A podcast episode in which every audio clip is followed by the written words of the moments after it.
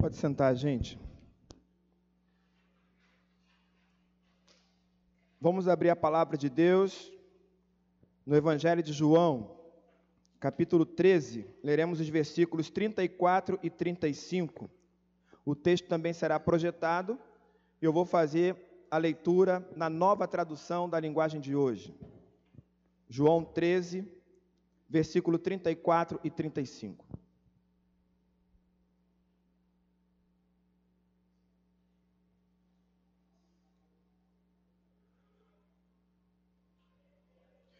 Evangelho de João, capítulo 13, versículo 34 e 35.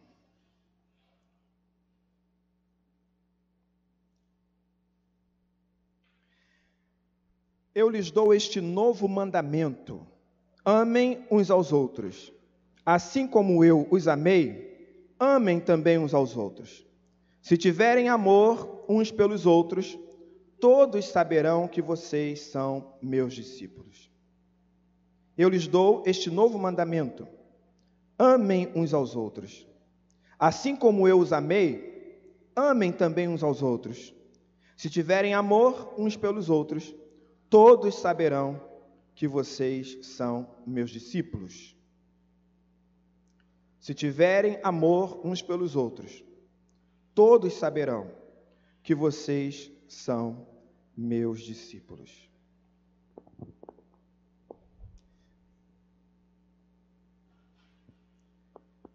Existe um lugar de plena felicidade. E eu não estou me referindo ao céu. Para quem um dia já traduziu a letra da música de John Lennon, Imagine, aquele lugar que ele fala ali, ele já existe. Lugar dessa intensa felicidade se chama rede social. Nas redes sociais, todos são felizes, todos são bonitos. Na rede social, todos são confiantes, capazes.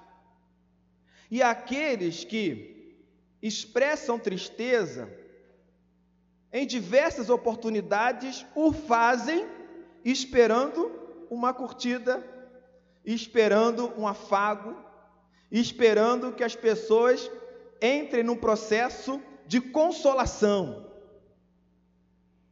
Imagina você postar algo triste na sua rede social e ninguém fazer um comentário sequer. Isso porque a gente não está em busca dos comentários. Imagine você postar um texto, postar uma foto e ninguém sequer curtir. Na rede social todos são felizes. Na rede social nós colocamos a imagem que nós queremos divulgar, como a gente quer que as pessoas nos percebam. E aí eu olho para muitos de nós enquanto crentes e percebo também as imagens que nós estamos passando enquanto discípulos de Cristo. Nós temos muitas marcas e apresentamos muitas marcas nas redes sociais. Na rede social, todo mundo ora, todo mundo lê a Bíblia, todo mundo tem uma mensagem, sem que necessariamente na sua vida pessoal, no cotidiano, essa pessoa também ore, essa pessoa também leia a Bíblia. Tem gente que compartilha aquilo que sequer leu, que sequer sabe o que significa devocionais que na realidade não disseram nada para ela. Simplesmente foi transmitido. Esse é o lugar, o lugar onde a imagem é tudo. Imagem é tudo. Mas as nossas marcas deveriam ser outras. Aliás, Jesus, ele apresenta uma marca só. Se você quiser realmente ser conhecido, reconhecido como discípulo de Jesus, qual é a marca? O que ele disse? Amor. Se vocês tiverem amor uns pelos outros, Todos saberão, não precisa postar a foto, não precisa escrever o texto, não precisa é, ter um número grande de seguidores, basta você realmente estar nesse movimento de amor uns pelos outros. Gradativamente, você será reconhecido como discípulo de Jesus, porque Jesus foi uma pessoa marcada pelo amor. Pelo amor. Eu lembro que há um tempo atrás, eu estava postando uns vídeos na internet e muitas pessoas assistiam o vídeo. E uma pessoa que assistiu, não é crente, viu o primeiro vídeo e comentou: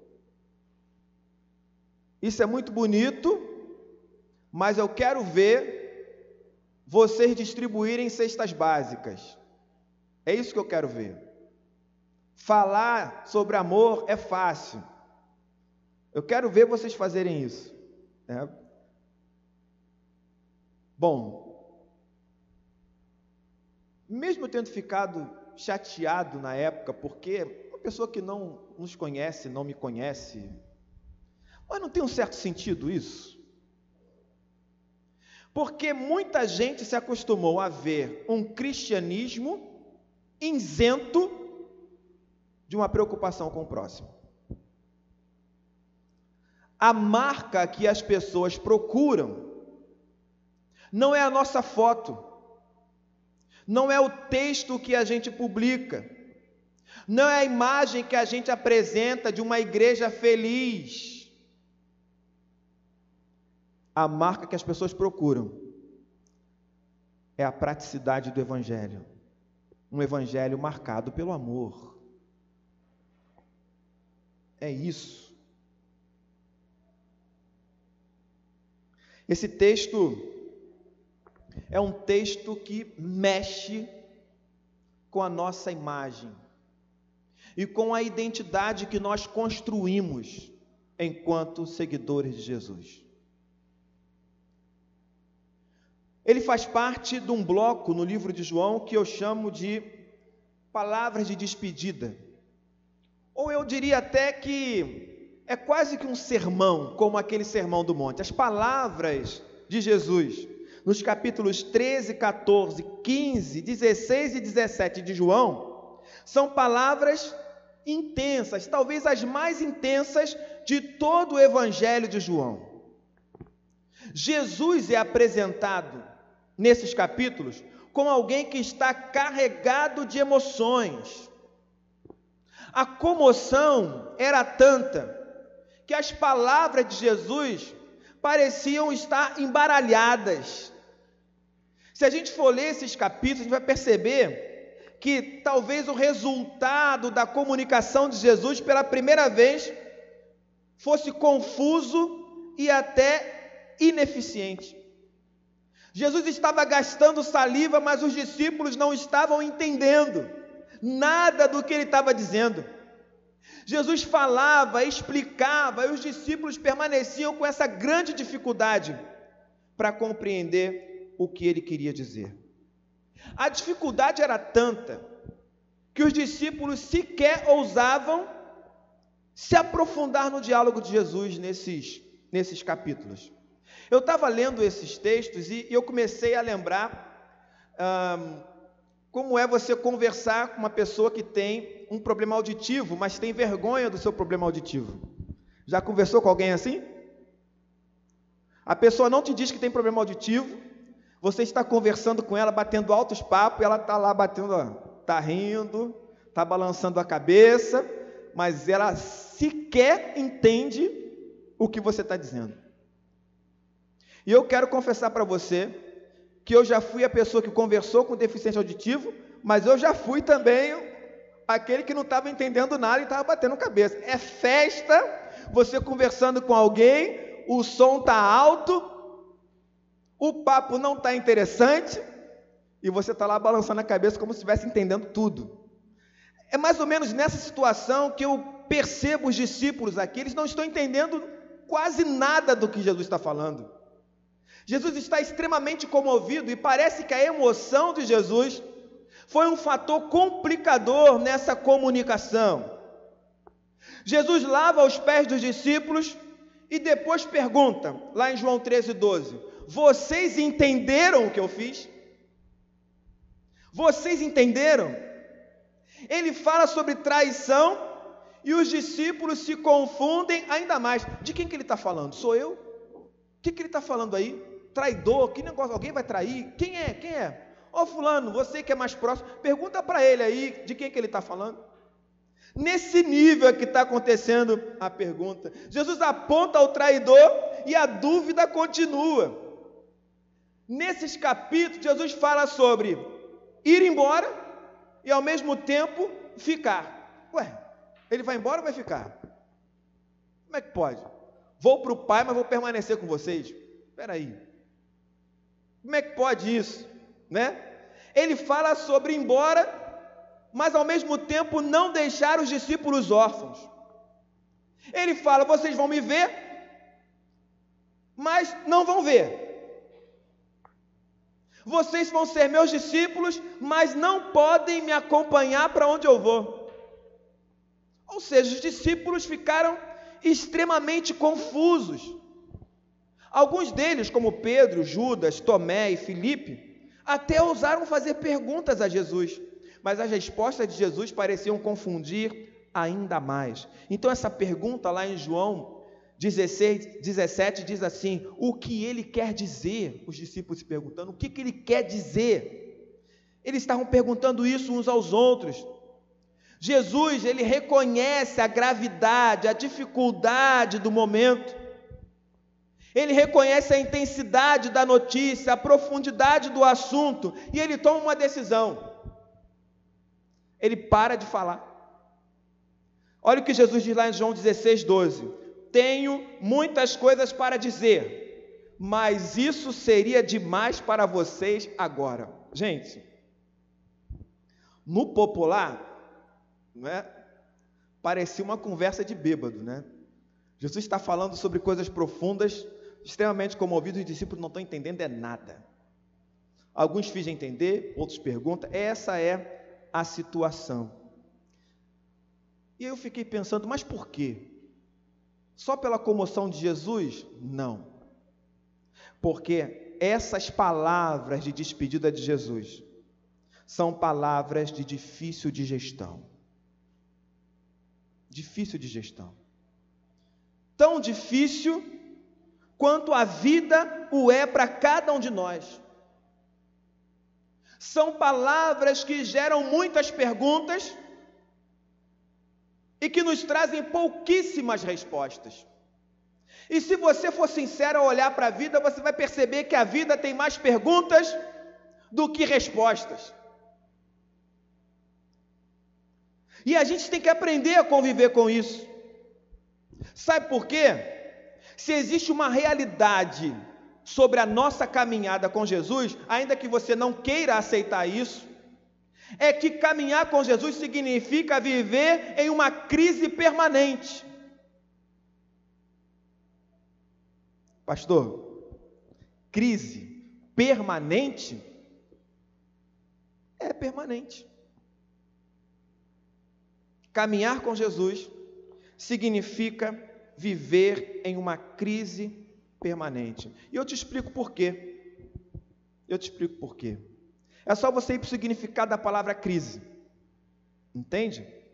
A palavra crise tem a ver com você deixar um estado ou um estágio, mas ainda não ter chegado no estágio desejado. Ou seja, a palavra crise tem a ver com transição, com movimento. Ou seja, você deixou de estar ou de ser algo, mas você ainda não é. Você está caminhando para lá. Esse período entre o ser, entre o que você era e o que você pretende ser, se chama crise.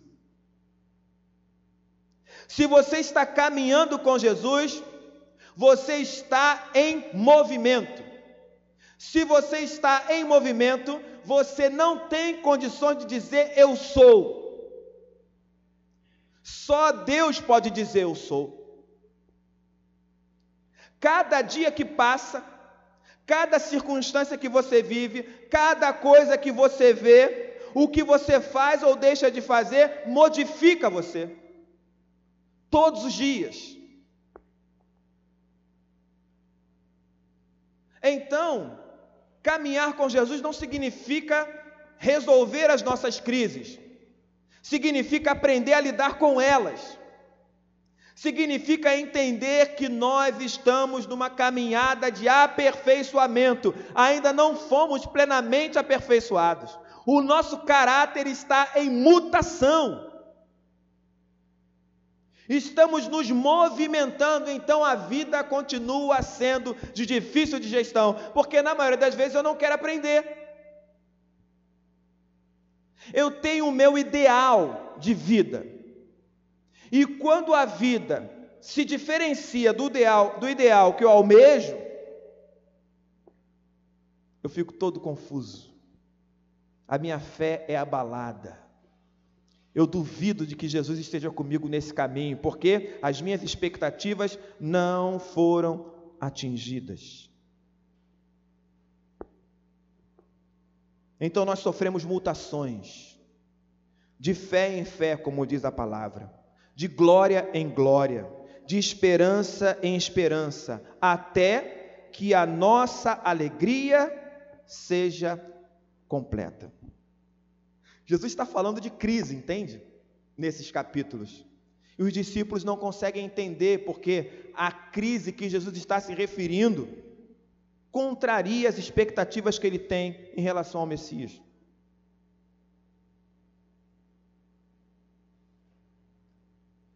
E se você for sincero, você vai perceber que toda a incerteza nos aflige.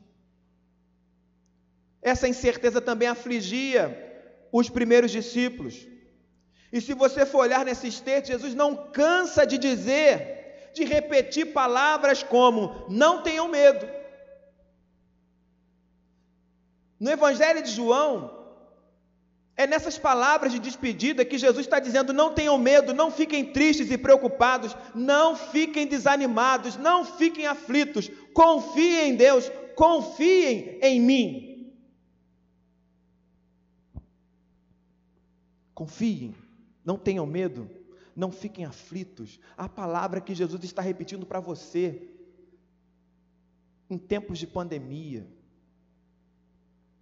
Para você que espera que questões da sua vida sejam resolvidas há muito tempo e elas não são, ele está dizendo: não tenha medo. Mas, pastor, estou esperando há tanto tempo. Ele continua dizendo: não tenha medo, tenha coragem, confie em Deus, confie em mim. Gente, confiar em Deus, ter fé quando a vida vai bem é muito fácil.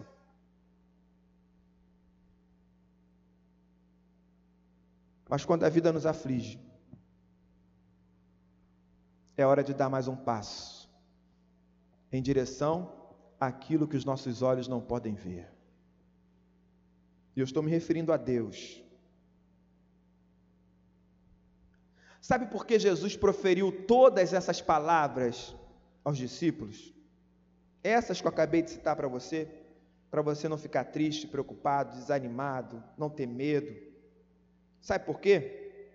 Porque ele sabia que estava chegando a hora de desarmar a tenda e voltar para casa. João começa o seu evangelho dizendo o seguinte: o Verbo se fez carne e tabernaculou entre os homens. O Verbo se fez carne e habitou entre nós. Ou seja, Jesus, o Emanuel, armou a sua tenda entre os homens. Durante um período ele podia ser encontrado, visto, tocado. Ele poderia tomar um cafezinho na casa de alguém, jantar na casa de outro ele poderia ser encontrado pelas ruas de Jerusalém, ou no tumulto da Galiléia, ele poderia ser encontrado, achado, ele tinha um endereço, mas agora, aqueles discípulos que se acostumaram a estar lado a lado com Jesus durante três anos e meio, eles iam de uma hora para outra perceber a ausência de Jesus. E Jesus está falando: Estarei ausente, mas estarei presente. Dá para entender um negócio desse? Então ele encoraja os discípulos porque chegou a hora dele desarmar a tenda, de voltar para casa. Jesus sempre foi um peregrino. Esse é um fato. Sempre foi um peregrino. O Jesus do Evangelho de João, ele é um forasteiro. Ele é alguém que veio ao mundo, viveu nele durante 33 anos, mas nunca fincou raízes aqui. O Jesus de João é um Jesus que sempre esteve em movimento, que muitas circunstâncias tentaram transformá-lo noutra pessoa. Você lembra de algumas delas? Quando ele foi tentado, por exemplo, nas diversas vezes que ele foi perseguido e teve embate com pessoas, quando os discípulos queriam ficar na transfiguração, interrompendo o ministério de Jesus. Muitas oportunidades ele teve para ser transformado numa outra pessoa, mas ele nunca esqueceu quem realmente era e qual era a sua missão. Nós também somos peregrinos nós também somos forasteiros, nós também não deveríamos fincar raízes nesse mundo, nós não deveríamos trabalhar para aquilo que perece. Nós deveríamos preservar a nossa identidade em Cristo. Mas na maioria das vezes permitimos que a vida nos molde e nos transforme. Jesus nunca teve problema com isso. João 13, versículo 1 diz: Jesus sabia que tinha chegado a hora de deixar este mundo e ir para o Pai. Por isso ele vai falar com os discípulos. Diz o texto: Ele sempre havia amado os seus que estavam neste mundo e amou-os até o fim. Versículo 3, do capítulo 13 de João: Jesus sabia que o Pai lhe tinha dado todo o poder. E sabia também que tinha vindo de Deus e ia para Deus. No versículo 1 do capítulo 13 também diz: faltava somente um dia para a festa da paz. São informações que João nos traz, que são importantíssimas para a gente entender esse texto. A primeira informação é essa. Jesus sabia que tinha chegado a hora de deixar o mundo, de voltar para o Pai. A segunda informação, ele sabia que o Pai tinha dado a ele todo o poder. E depois faltava somente um dia para a Páscoa. Se você ler na sequência, você vai ver João dizendo assim: falta um dia para a Páscoa. Jesus sabe que é hora de ir embora. E também que o Pai deu a ele todo o poder. Eu fiquei pensando muito sobre isso. Por que falar que ele tem todo o poder, é hora de ir embora e falta um dia para a Páscoa? Já pensou sobre isso? Por que, que o João começa essa narrativa que nós falamos sobre o amor, falando sobre isso?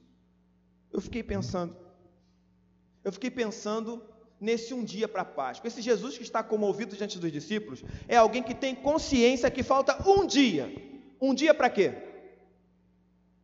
Um dia para quê, gente? Para quê? Para a morte. Um dia para o sofrimento, um dia para o tormento, um dia para a angústia, um dia para a dor, um dia para ele ser traído, surrado, injustiçado, açoitado, escarnecido, abandonado e morto. Falta um dia para isso. Jesus sabe disso, e esse Jesus que sabe exatamente o que vai passar, ele tem todo o poder dado pelo Pai. Todo o poder.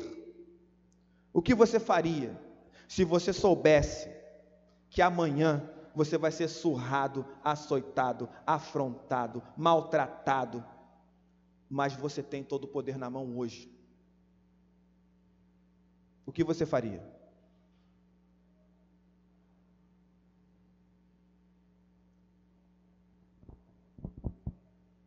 O que, que a gente faz com poder nas mãos, gente?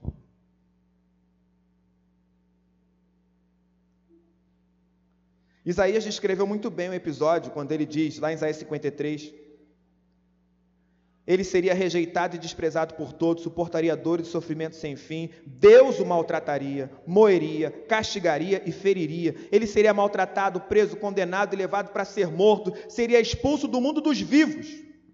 E tudo isso injustamente. Falta um dia para isso. E eu tenho todo o poder. É isso que João está dizendo. Talvez o enigma de Sansão faça um sentido para você agora. Do que come saiu comida, do forte doçura. Ele tinha poder para dilacerar, mas ele foi moído. Ele tinha poder para demonstrar grande força, mas ele agiu com doçura. Ele tinha todo o poder, mas ele decidiu se esvaziar.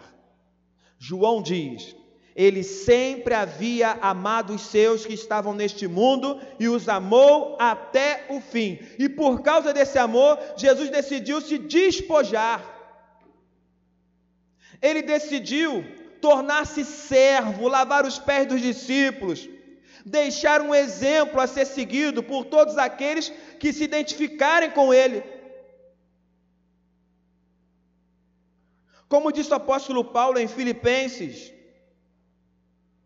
2, não façam nada por interesse pessoal ou por desejos tolos de receber elogios, mas sejam humildes e considerem os outros superiores a vocês mesmos. Foi isso que Jesus fez. Que ninguém procure somente os seus próprios interesses, mas também os dos outros. Foi isso que Jesus fez, mesmo tendo todo o poder. Tendo todo o poder.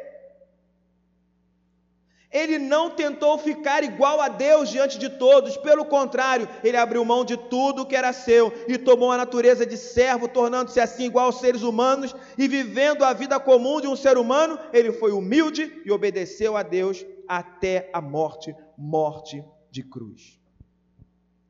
Se você é desses que procura usar o poder, controlar a sua própria vida, agir por conta própria, buscar seus próprios interesses, eu digo que você já foi corrompido, moldado pelo presente século.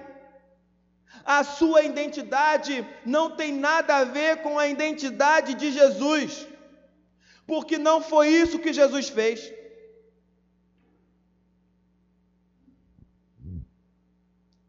A quem realmente seguimos? Se passamos grande parte da nossa vida preocupadas com os nossos próprios interesses, com a preservação da nossa autoimagem, se passamos a maior parte dos nossos dias na busca pela aprovação de pessoas que nos cercam,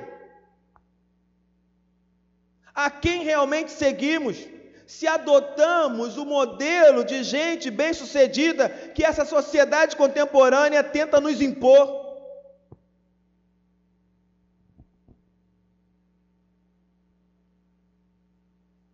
Se eu perguntasse a você, você é fã de alguém? Você é fã de alguém? A palavra fã assusta os crentes, né? Então vou mudar a leitura. Você segue alguém nas redes sociais? Alguma pessoa de renome? Alguém que você admira? Se eu te perguntasse alguma coisa sobre essa pessoa que você segue, você seria capaz de me dizer algo? Seria capaz? Pensa comigo. Se eu perguntasse para você informações históricas sobre o seu time de futebol, o que você poderia me dizer? Nada, né? Claro que vão dizer muita coisa, né? A gente fica nos bastidores discutindo história do futebol. Não, porque meu time tem. Hoje foi isso, né, Tiago? Não, porque tem mais título. Não, mais título no Rio, fora do Rio, no geral, quantas finais. A gente fica gravando essas coisas. A gente é capaz de citar um time completo em determinada época do nosso clube. A gente é capaz de hoje, quem é flamenguista, falar quantos gols o Gabigol marcou nesse ano. Tem gente que sabe até a idade do cara. Mas eu pergunto: Quem foi Jesus? O que você pode me dizer sobre Jesus? A nossa fala sobre Jesus se limita a: Jesus é o Filho de Deus, o Salvador. E ponto. Quer dizer, para falar do pessoal aí da música, às vezes nem é músico cristão também, a gente dá a ficha completa. Para falar sobre Jesus que a gente diz que segue, a gente não sabe. Muitos são capazes de dizer que Jesus nasceu em Belém do Pará. Gente.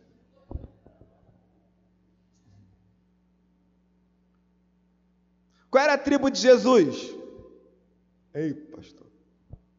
Ei. A tribo de Jesus? Alguém sabe aí, gente? Judá, né? Da parte de quem? De José ou de Maria?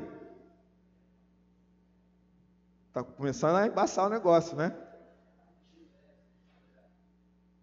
Começando a embaçar o negócio. Quantos anos Jesus tinha quando os magos foram visitar ele? Hã? Por volta de dois, né? Jesus já morou na Etiópia? Sim ou não? Já morou no Egito? Sim? Sim. Ele já morou em Cafarnaum? Pastor, para de fazer pergunta sendo transmitida ao vivo aí, a gente vai passar vergonha. Ele morou em Cafarnaum, viu? Ele foi criado em Nazaré. Depois de adulto, eles se mudaram para Cafarnaum. Está na Bíblia isso. Percebe como a gente diz que segue mas não sabe tanta coisa assim sobre a pessoa que a gente segue, agora vai na rede social para ver se você não sabe sobre um monte de coisa. Esses filósofos por aí, políticos por aí, sabem tudo. Independentemente da linha. Então eu fico me perguntando isso. Se realmente nós adotamos os modelos de gente bem-sucedida que a sociedade contemporânea tenta nos impor, porque ser bem-sucedido para Jesus é cumprir exatamente o papel que Deus deu a ele. Isso é ser bem-sucedido.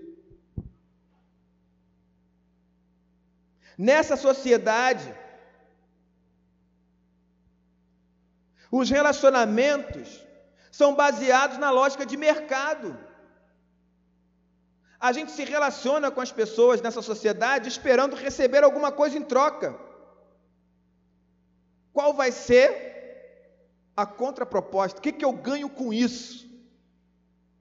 Aí, a palavra de Deus vem dizendo lá em Filipenses 2 que Jesus abriu mão dos seus próprios interesses, entende? O cara que você segue não era alguém que buscava os próprios interesses. Os seres humanos na sociedade de hoje são superficiais. Essa sociedade que a gente vive é uma sociedade fluida, sabe o que é isso? Ela é de um jeito hoje, amanhã vai ser de outro jeito, depois da manhã de outro jeito. E a gente vai ser assim, a sociedade muda, a gente muda. É claro que é impossível você não mudar, mas aquilo que é essencial tem que ser preservado. Existem coisas que você tem, que se você deixar ir, você deixa de ser você. Entende? É como Júnior e música. Se tirar, não sou eu. Eu não estou falando em, em, cantar, não estou falando disso, não. Estou falando daquele negócio que você está em casa de boa, e as notas estão aqui, ó. E as melodias estão aqui. Cara, eu ouço música todo dia. Eu canto todo dia. Quando eu durmo, os meus sonhos têm fundo musical, cara. Entende? Quando eu escuto alguém fazendo uma cantando a capela, no meu ouvido tem uma orquestra atrás acompanhando.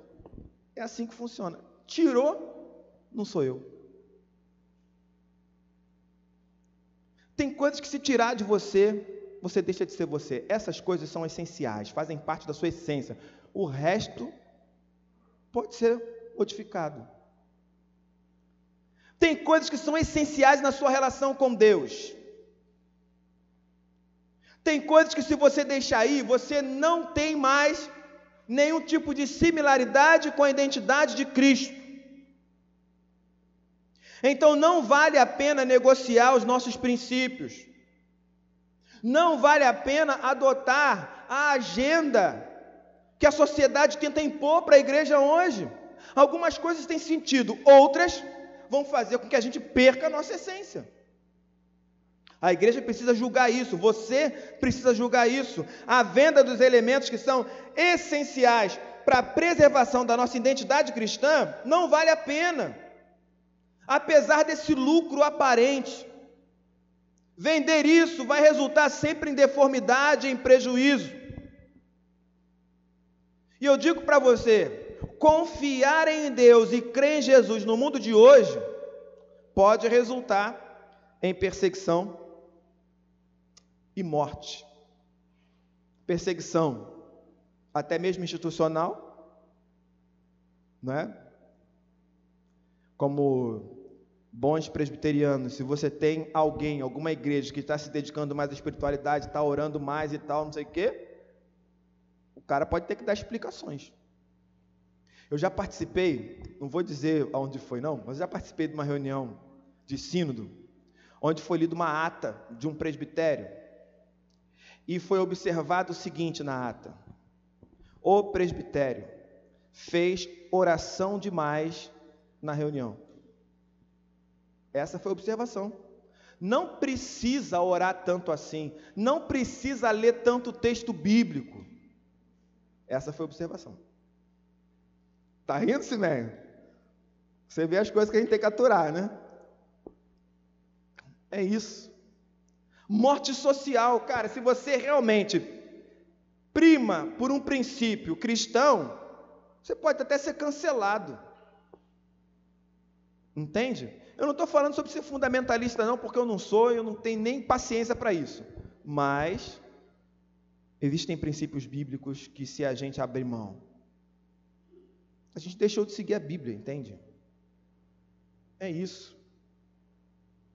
Muitos falam em nome de Deus, mas sequer conhecem a Deus. É isso. Né? Vivemos um, um mundo em que o evangelho pode ser vivido sem a palavra e o cristianismo pode ser vivido sem Cristo. Então, o que é seguir a Jesus na sociedade de hoje? Seguir a Jesus é cumprir certos ritos, adotar certos símbolos, usar certas sistematizações doutrinárias, valorizar as nossas tradições institucionais. Mas aí perceba, Jesus diz assim, em João 16, 4: Eu digo isso para que quando essas coisas acontecerem, vocês lembrem que eu já os tinha avisado. Naquele bloco lá. Não seja superficial. A sua relação com Jesus precisa romper com a superficialidade. E aí vem uma pergunta muito simples, que eu de vez em quando escuto alguém me perguntar. Quando a gente está discutindo, debatendo, a pessoa pergunta, tá, mas como? Como é que eu vou deixar de fazer isso? Como é que eu vou é, é, realmente me aprofundar no Evangelho? Como é, que, como é isso? Isso aqui é difícil de seguir. Como a gente chega nesse ponto? Eu tenho uma resposta já pronta para isso. A resposta é: basta que você realmente entre pela porta estreita, trilhe o caminho difícil e apertado. Basta você querer o ajustamento, o aperfeiçoamento que o Espírito Santo que habita em você já iniciou. Basta você decidir negar a si mesmo, tomar a sua cruz e prosseguir todos os dias. Você precisa investir na sua relação com Deus. Ame a Deus de todo o coração, com toda a alma, segundo as suas forças. Quebre os seus ídolos. Não negocie seus princípios. Jamais relativize o Evangelho. Invista no que é espiritual. Junte tesouros no céu, renove seu pensamento, transforme o mundo ao seu redor. Porque se você não fizer isso, você vai correr o mesmo risco que Judas. Você vai se tornar um traidor. E a nossa traição, está lá em João 13, 21, abala Jesus profundamente. João 13,18 diz que Jesus ficou comovido. Eu fui procurar o texto que tem a ver com essa comoção, porque lá em João 13 diz isso, né? Até meu melhor amigo em quem eu tanto confiava, aquele que tomava refeições comigo, até ele se virou contra mim. E o texto está no Salmo 41, a partir do versículo 5, quando Davi diz assim: Os meus inimigos falam mal de mim e perguntam: quando será que ele vai morrer e ser esquecido? Esse é o sentimento que Jesus tem quando ele tem aquela conversa sobre amor. Gente dizendo, talvez Judas, né? Quando é que ele vai morrer e ser esquecido? Se algum deles vem me visitar, não fala com sinceridade e ainda junta mais notícias, a meu respeito para sair espalhando por aí afora. Todos os que me odeiam falam de mim, cochichando e pensam que o pior vai me acontecer. Eles dizem assim: ele está muito mal mesmo e não vai se levantar mais. Até o meu melhor amigo, em quem eu tanto confiava, aquele que tomava refeições comigo, até ele se virou contra mim. Você é um desses? Você está abalando Jesus assim? Com as suas ações? Você realmente quer pertencer a Jesus? Porque Jesus diz que ele conhece aqueles que ele escolheu, cada um deles.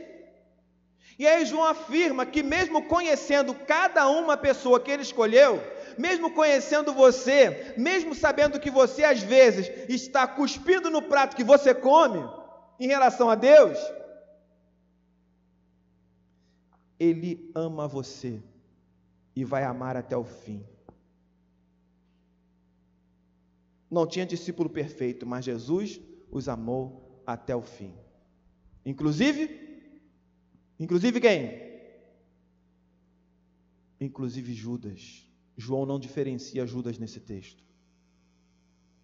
Que amor é esse? É o amor que Paulo cita lá em 1 Coríntios 13. Quem ama é paciente e bondoso. Quem ama não é ciumento, nem orgulhoso, nem vaidoso.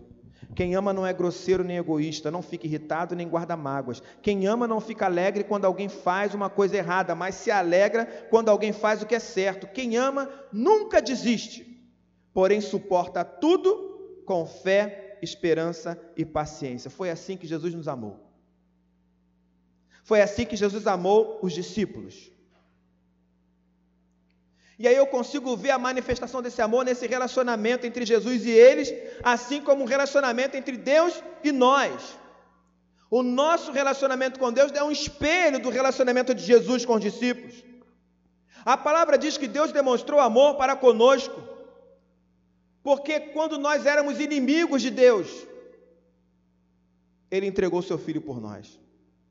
Ou quando Paulo estava ainda respirando ameaças, Jesus foi ao encontro dele e disse: Você é para mim vaso escolhido.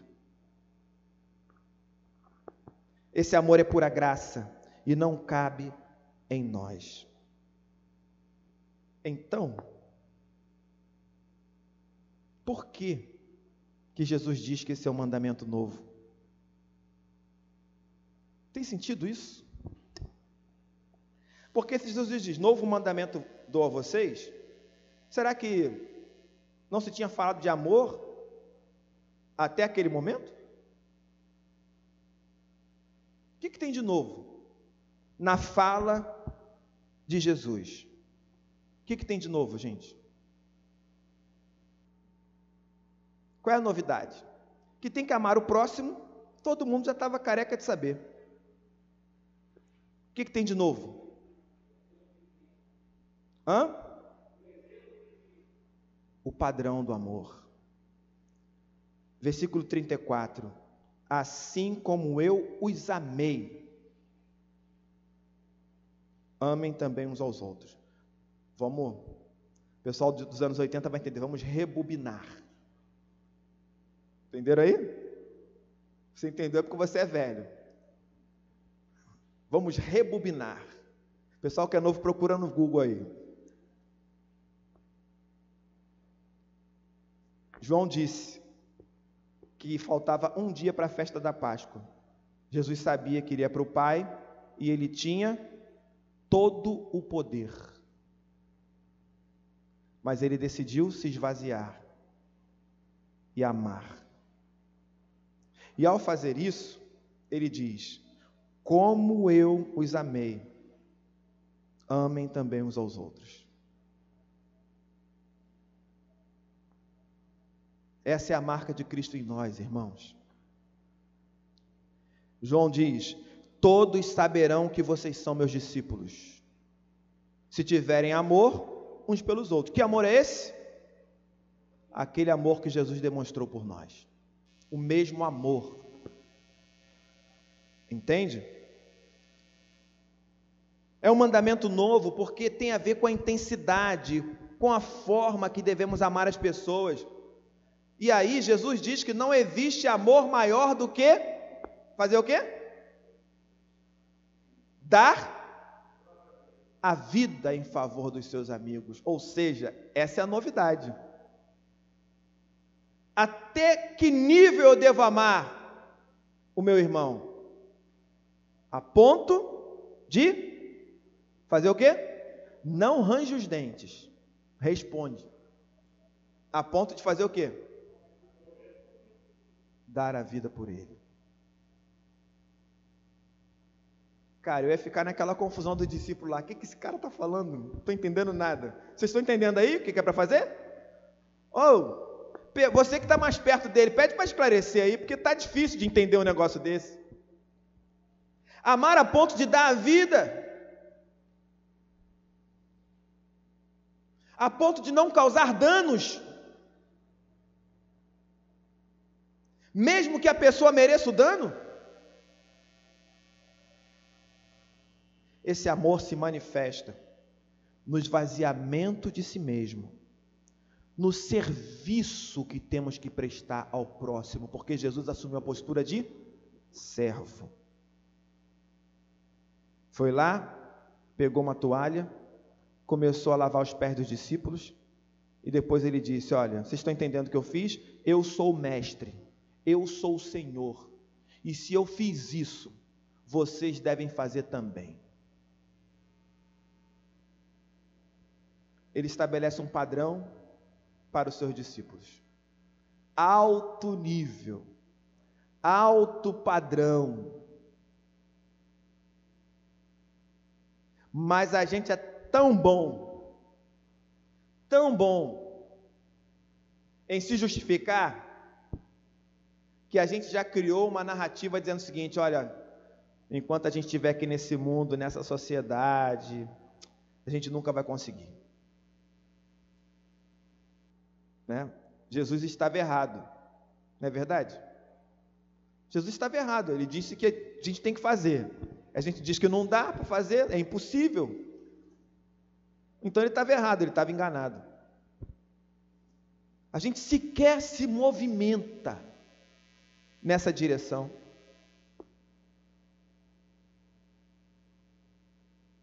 Paulo teve coragem quando ele disse: Podem olhar para mim e me imitar, porque se vocês fizerem isso, vocês vão imitar Cristo. Paulo disse a Timóteo: Você precisa ser um padrão para os fiéis. Todos têm que olhar para você. Padrão no amor, na piedade, na devoção. A gente vem para a igreja e a pessoa fala assim: Olha, não olha para mim, não. Olha para quem? Olha para Jesus. Porque Ele nunca vai te decepcionar. É verdade isso, gente? É verdade? É verdade mesmo? Jesus nunca vai te decepcionar? É verdade.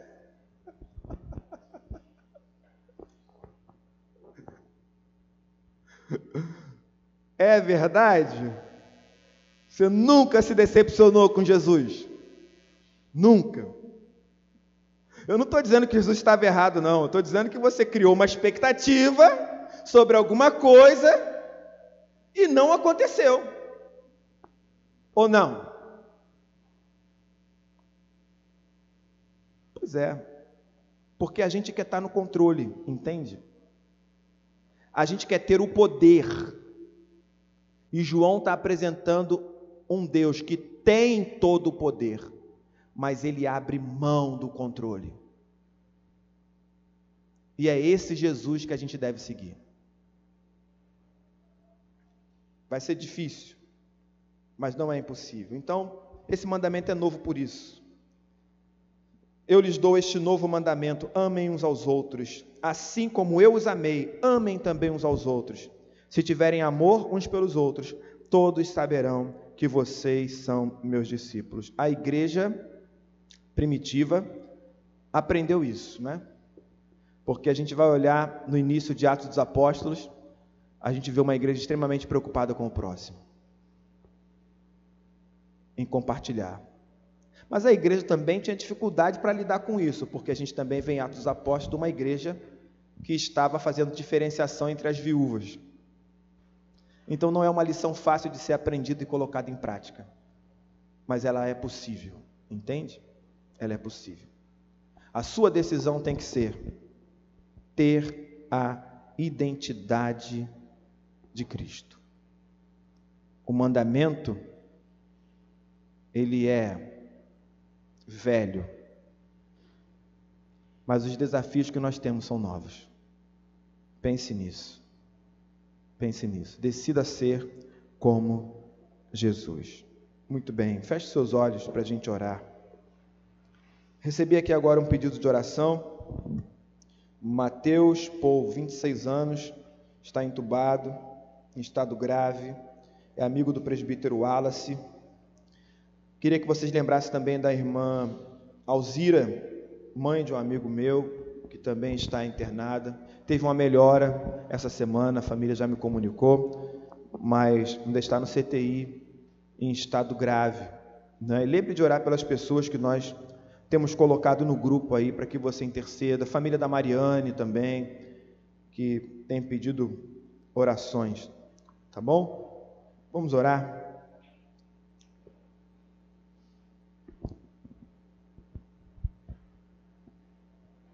Senhor, muito obrigado porque o Senhor cuida de nós e nos ensina. Não é fácil, ó Pai, caminhar contigo. São tantas coisas para serem mudadas, ajustadas. A gente é tão imperfeito, quer estar no controle, mas o Senhor é tão paciente, tão amoroso, tão motivador, que nos impulsiona a seguir em frente. Eu te peço, ó Pai, que a nossa relação com o Senhor seja estreitada através da oração, da meditação e também do serviço que podemos prestar para a comunidade que nos cerca. Eu te peço, ó Pai, pelo Mateus, que está nesse estado grave, que o Senhor traga cura para ele. Que o Senhor se lembre das nossas orações quando os medicamentos forem aplicados a ele, para que haja restabelecimento. Nós te agradecemos por essa noite, pelo momento que passamos aqui, te louvando, te bendizendo, intercedendo e meditando na Sua palavra. Somos gratos a Deus por tudo que o Senhor tem feito. Somos gratos por cada irmão aqui e juntos pretendemos seguir até o último dia. Em nome de Jesus. Amém.